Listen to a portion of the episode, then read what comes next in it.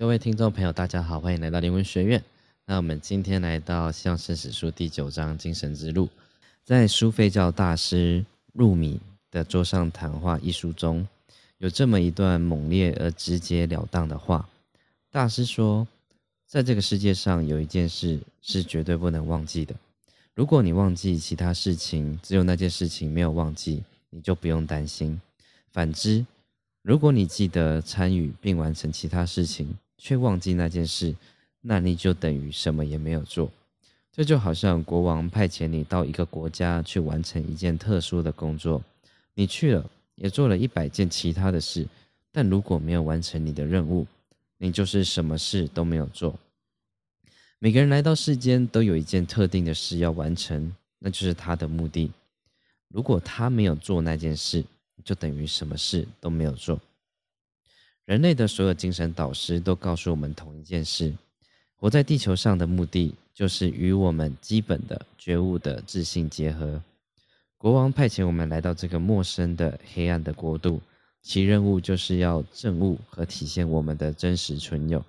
完成任务的方法只有一个，那就是踏上精神之旅，以我们的一切热忱、智慧、勇气和决心来转化自己。诚如卡达奥义书中死神对纳奇科达斯所说的话：“有智慧之路，也有愚痴之路，他们离得远远的，目的地也有不同。愚人深陷于愚痴之中，自以为聪明和学识渊博，就像盲人被盲人引导着，漫无目的的走来走去。那个超越生命以外的世界，不会对幼稚、漫不经心或迷恋财富的人发光。”好，在第二个章节叫寻找精神之路。在其他的时代和其他的文明里，只有少数人才能踏上这种精神转化之路。但在今天，如果我们想保存这个世界，避免它受到内外危险的威胁，大多数人类就必须寻找智慧之路。在当前充满暴力和分崩离析的时代里，精神的远景不再是精英分子的奢侈品。而是关系到我们的生存。遵循智慧之路，没有比目前更为迫切和更为困难。我们的社会几乎完全倾力在颂扬自我，对于成功和权力抱着种种令人伤心的幻想。此外，还颂扬那些正在毁灭地球的贪婪和愚痴力量。在人类历史，在人类历史上，就以目前最难听到不阿谀的真理声音。一旦听到要遵循它，更是难上加难，因为周遭的世界都不支持我们的选择。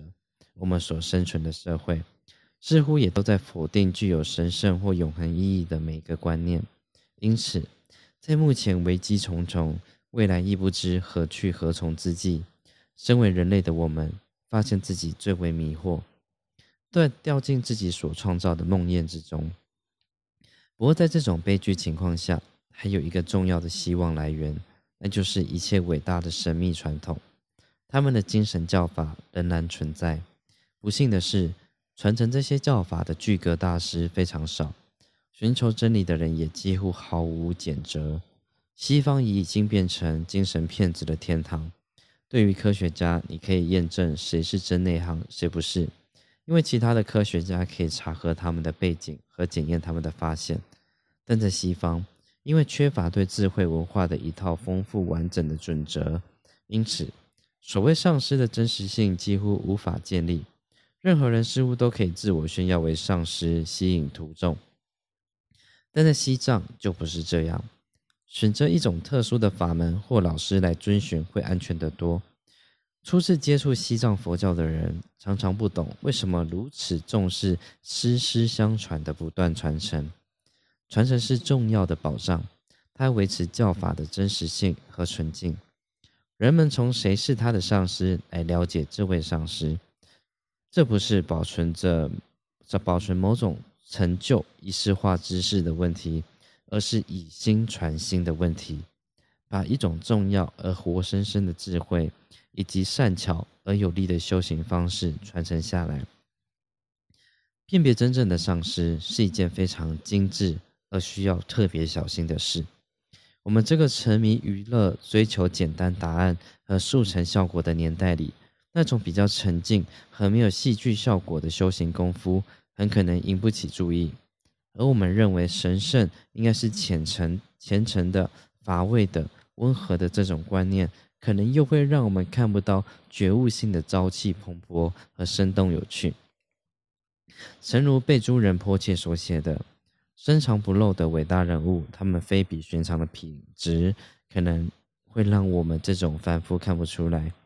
尽管我们尽了最大的努力来检验他们，另一方面，即使是平凡的江湖郎中，也擅长装扮成圣人来欺骗别人。如果贝珠人迫切能够在上个世纪的西藏写出这段话，那么在当前混乱的精神超级市场中，这句话更显得逼真了。这么说来，在今天这个极度不可信赖的时代里，我们又该如何发现精神之路上所迫切需要的信任呢？我们能够利用什么标准来衡量一位上师是否为真上师呢？我清楚的记得，有一次我跟一位上师在一起时，他问学生是什么原因吸引他们来跟他学习，为什么他们相信他呢？一位女士说：“我了解到你真正要的是教我们认识和运用佛法，而且我也了解到你是如何善巧的教导我们。”一位五十多岁的男士说：“感动我的不是你的知识，而是你确实有一颗利他和善良的心。”一位年近四十的女士承认。我尝试过要把你变成我的母亲、我的父亲、我的治疗师、我的丈夫、我的爱人。你安静的经历这一切戏剧化的投射，却从来不曾放弃过我。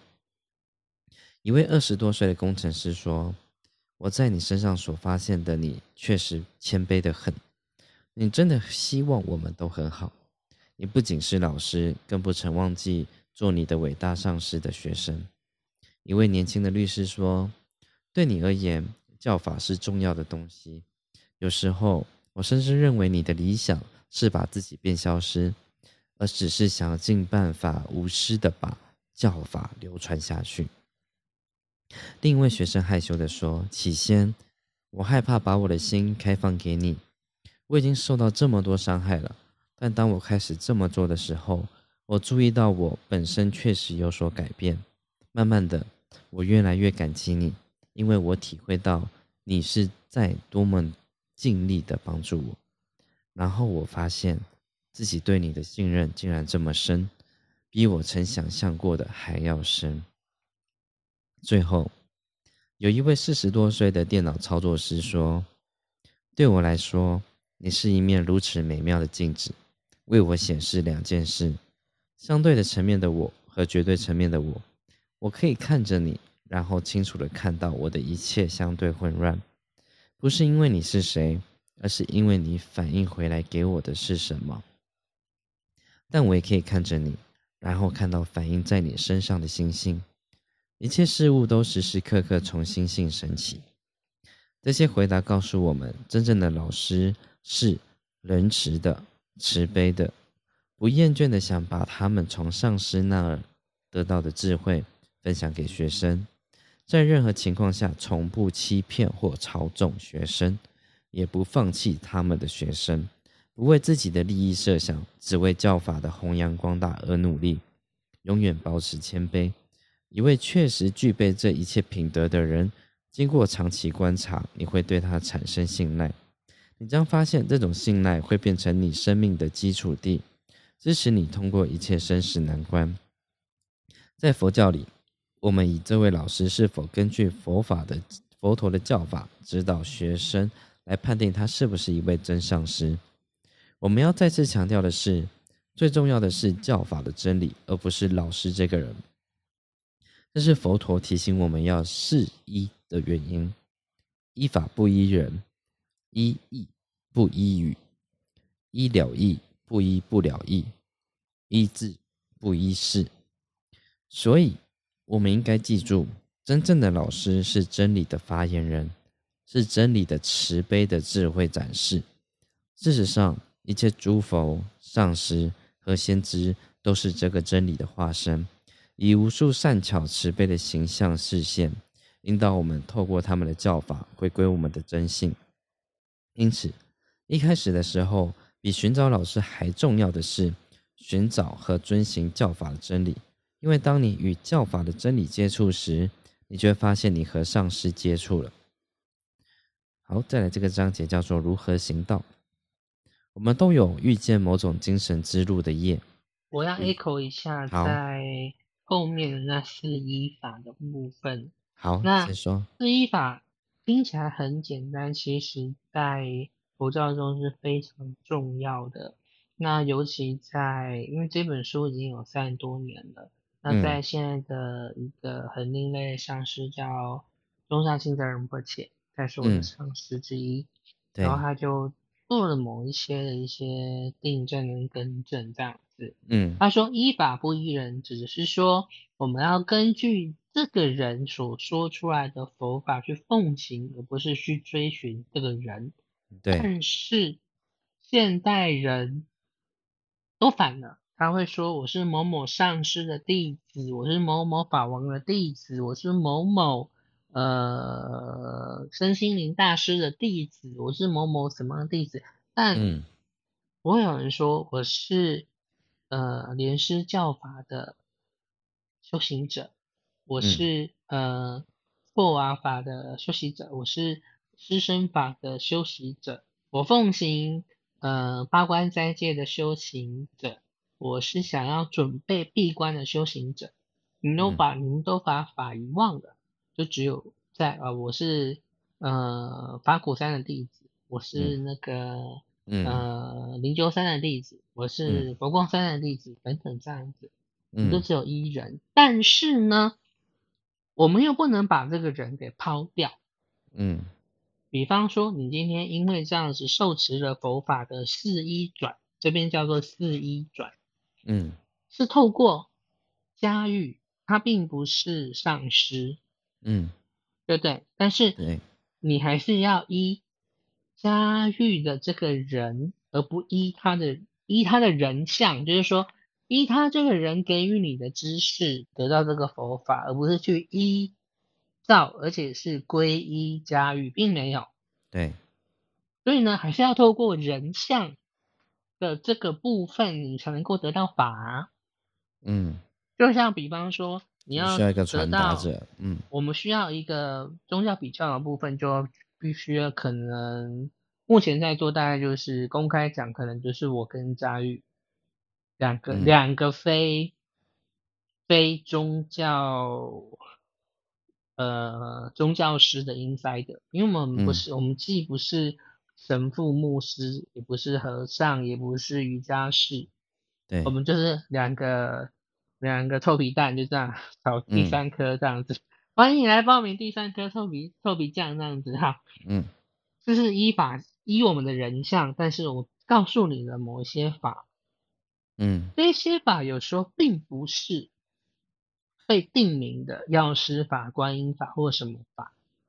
而而而这个法是检测一切宗教、非宗教、生活上、精神上、物质上的一个法则的这个，就大家都会误会说佛法并不是，嗯，所以我们要依照这个，我们你要说天道，或说呃规则，或说律法或什么东西的这个法，而不是专指某一个宗教的一个修行法，大毕竟啊。圣母金、玫瑰金啊、祷告啊什么之类的，这个吧，并不是，并没有，嗯，这是由我跟嘉瑞带给你们的，对，OK，因为我们我们也没办法传你什么太大的、太深的法门，这是第一个。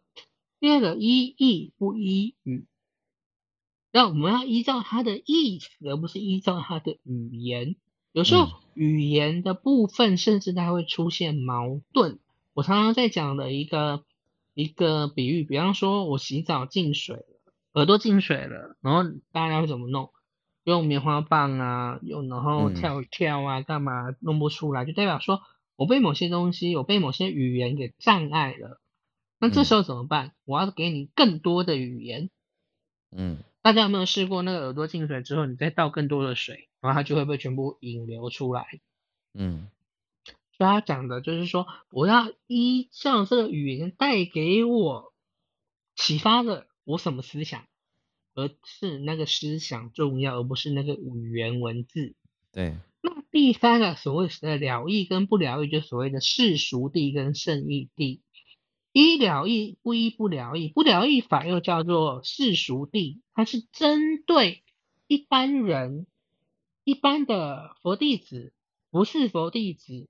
其他宗教者对于佛教反对者，他去说的一些语言，或者是某一些比喻。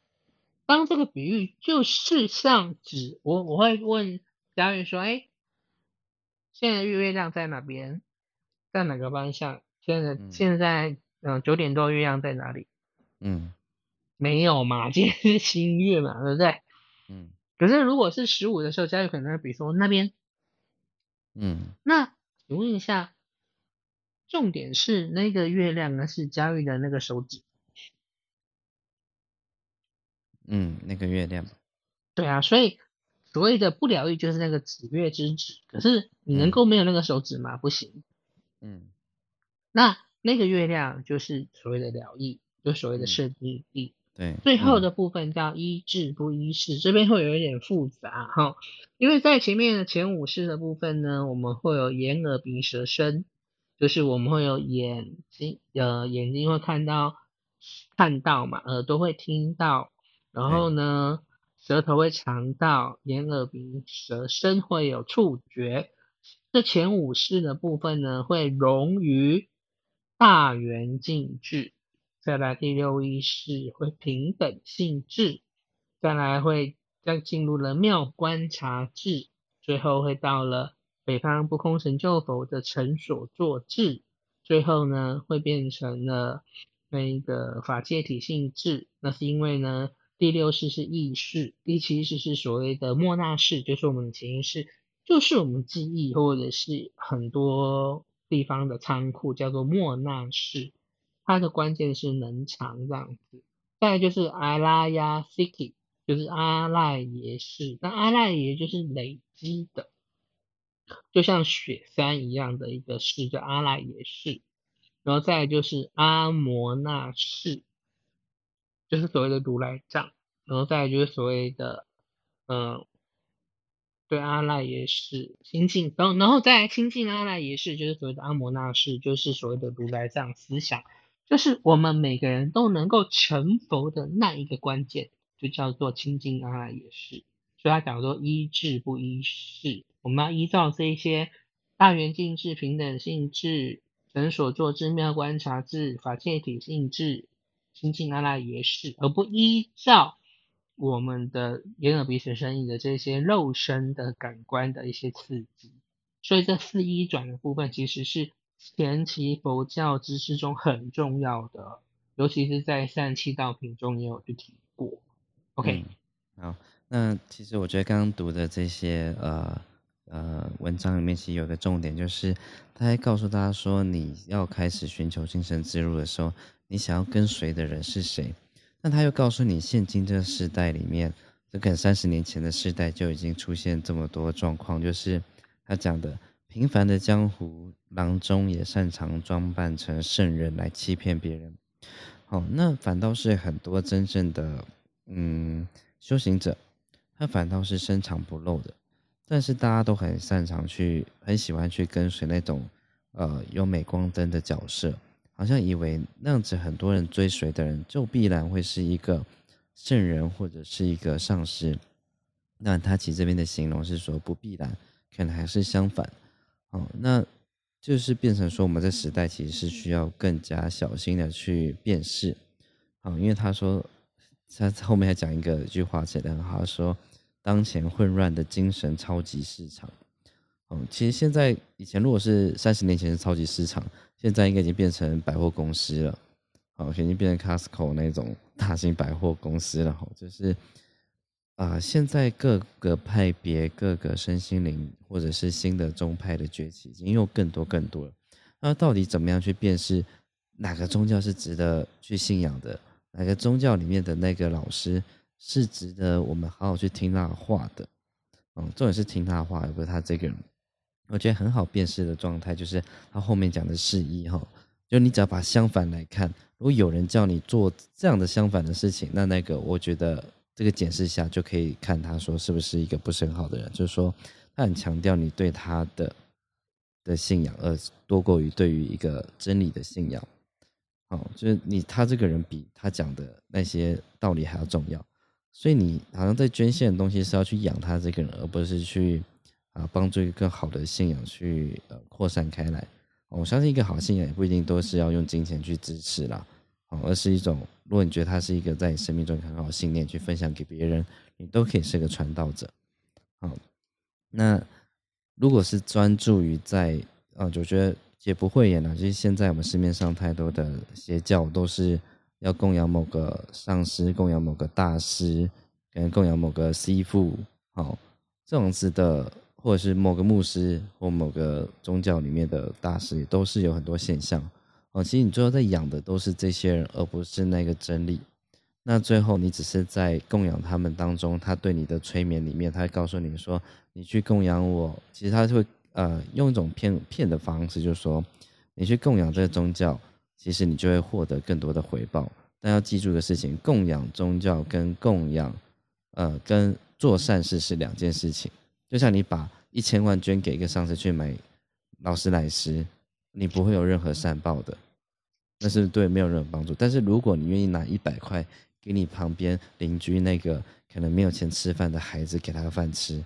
那你的善报可能比捐一千万那个还要大，好，所以大家要去辨识的事情是，一个宗教人他鼓吹你把钱灌进他的宗教系统里面，他鼓还是他告诉你，你不一定想要给我，你可以去从你的日行一善去帮助你身边的，或者是你眼前遇到有困难的人，我觉得他是在鼓励你在做一些生呃生活上的一些小事的，我觉得都是一个很好辨识的方式，也就是说。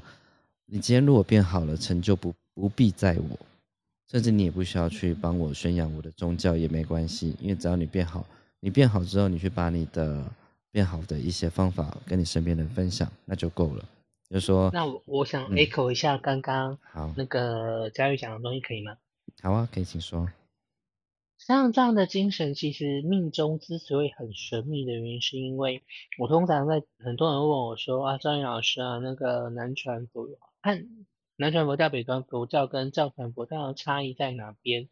他会讲一个很有名的曲罗卡，就是寄语，他会这样讲说，呃，那个叫做呃，我等下我想一下，嗯。我想一下，我想一下哦。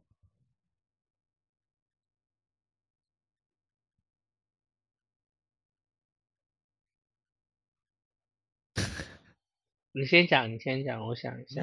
我可以先 echo 一下吗？OK，请说。就是嗯，刚才就是佳宇聊的这个点，然后我突然想到，其实我在最开始了解佛法的时候。嗯，我其实是在用一种反证的方式，就是当我去看到很多的知识或者是他一些观点的时候，我会用我生活中的各种事情去证明它的不可能性。然后，如果我认为它是错的，那我觉得这个东西它就是有问题的。对，但是我发现就是，嗯，当我去证明它，然后发现，哎，好像一件事儿这样，两件事儿这样，三件事还是这样。哦，我说，哎，那这个观点可能是正确。对的，那我会慢慢慢慢去接纳这个事情。对，就每一个观点都会是去，嗯，就是怎么讲，去我去验证它吧，就是可以这样去说。对，然后就不是说他说什么就信什么这样。对。好，我想起来了。那在其实藏传佛教中去验证，你会发现说没有任何东西是错的，因为没有任何东西是真实的。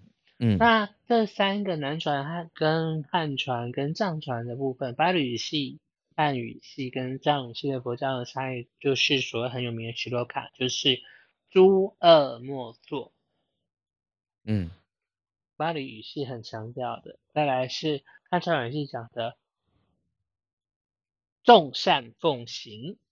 嗯，大家知道众善奉行嘛，很多好事我们去做。再来藏传佛教叫做自净其意，就是自己去清净自己的意念。然后呢，第四句叫做“是诸佛教”，就是所谓的佛教。那大家对于前两句其实很容易懂，对不对？诸恶莫作，坏事不要做，众善奉行，然后我们好事要多做。那什么叫自尽其意？自尽其实是因为藏传佛教认为说很多东西的观念跟障碍跟执着，就在于我们的分别心。比方说，刚刚贾玉琪有一个东西，呃，隔壁小男孩没有东西吃呢，于是我给了他食物跟水，嗯，对不对？然后呢，避免他饿死，这是那就变成，如果他饿死，就变成了恶，对不对？所以我就不能去让这个恶发生，这就是南传很重要的戒律情谊，让别人看到就是一个法相庄严的一个概念，这很重要。那到了。呃，汉语系的部分，他认为说，哦，这是一个布施供养的机会，我必须要把他照顾的很好，然后引导他去学习，呃，佛法或干嘛，让你得到的是一个呃大善佛教的功德。